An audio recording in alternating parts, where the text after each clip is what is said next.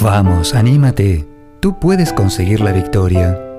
La vida es un viaje lleno de desafíos. A veces puede parecer abrumadora. El mal parece que está ganando. Pero cuando caminamos con Jesús, en el poder del Espíritu Santo hacia el destino que Dios Padre creó para nosotros, los resultados son mejores de lo que podemos pedir o imaginar. ¿Estás listo para un encuentro con el Señor? Entonces, únete a nosotros en Camino al Cielo por Terry Modica de Good News Ministries, gnm-es.org, traducido al español y grabado por Graciela Ramos. Hola, soy Terry Modica de Good News Ministries y en este momento estoy pensando en lo que le sucedió al paralítico cuyos cuatro amigos lo bajaron por el techo de la casa donde Jesús estaba para que lo sanara. Y de eso quisiera hablar hoy en este audio. Permíteme que te lo lea. Es del Evangelio de Marcos, capítulo 2. Cuando Jesús regresó a Cafarnaún después de algunos días, la gente se enteró que estaba en casa y muchos se reunieron de tal forma que ya no había lugar para más personas, incluso en la puerta, y les predicaba la palabra. Un grupo llegó llevándole un paralítico cargado por cuatro hombres. Imposibilitados de acercarse a Jesús por la multitud, hicieron un agujero en el techo sobre él y descendieron la manta sobre la que estaba el paralítico. Cuando Jesús vio su fe, le dijo al paralítico, Hijo, tus pecados te son perdonados. Palabra de Dios. Lo que yo encuentro interesante sobre esta escritura son estos cuatro hombres que descendieron al paralítico por el techo porque no había otra forma de llegar a Jesús. Y pienso en nuestra sociedad de hoy, en nuestro mundo de hoy, cómo nos hemos tornado más individualistas, Preferimos manejar las cosas a nuestro modo y creo que eso es contrario a lo que Dios pensó y a lo que nos muestra en esta palabra.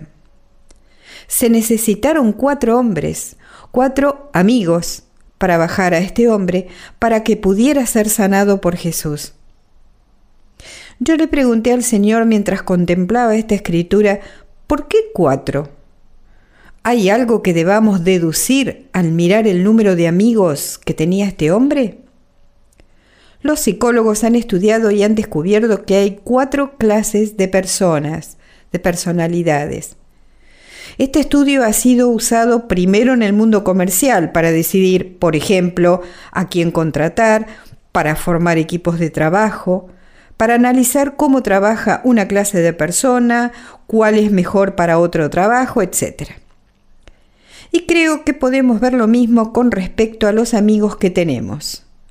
Creo que todos deberíamos tener como mínimo un amigo de cada una de las cuatro clases, y te las voy a describir. Tenemos al de personalidad líder, alguien que logra que se hagan las cosas. Está la personalidad analítica, alguien que es bueno en los detalles, en el estudio, en la investigación de cómo hacer algo.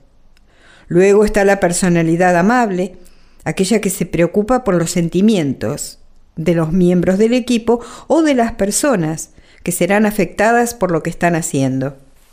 Y la cuarta personalidad es la jovial, el payaso de la clase, por usar el término psicológico, la personalidad expresiva. Creo que necesitamos esos cuatro tipos de personalidades en nuestras vidas, porque seamos nosotros el líder, el analítico, el amable o el expresivo, nos beneficiamos por tener las cuatro clases en nuestras vidas. Creo que fuimos diseñados para la comunidad. Fuimos creados a imagen y semejanza de Dios, y Dios es, después de todo, una trinidad de personas. Dios ha dejado eso en claro desde el principio de la Biblia, ¿verdad? Desde el Génesis. Si nosotros comprendemos y aceptamos que somos mejores cuando estamos rodeados de amigos que aman a Cristo, que están llenos del Espíritu, que aman a Dios y que aman estar en comunidad con nosotros, creo que nuestras vidas serán mucho mejores y más parecidas a lo que Dios pensó que fueran. Miremos nuevamente qué le pasó al paralítico y lo que la escritura nos dice en Marcos.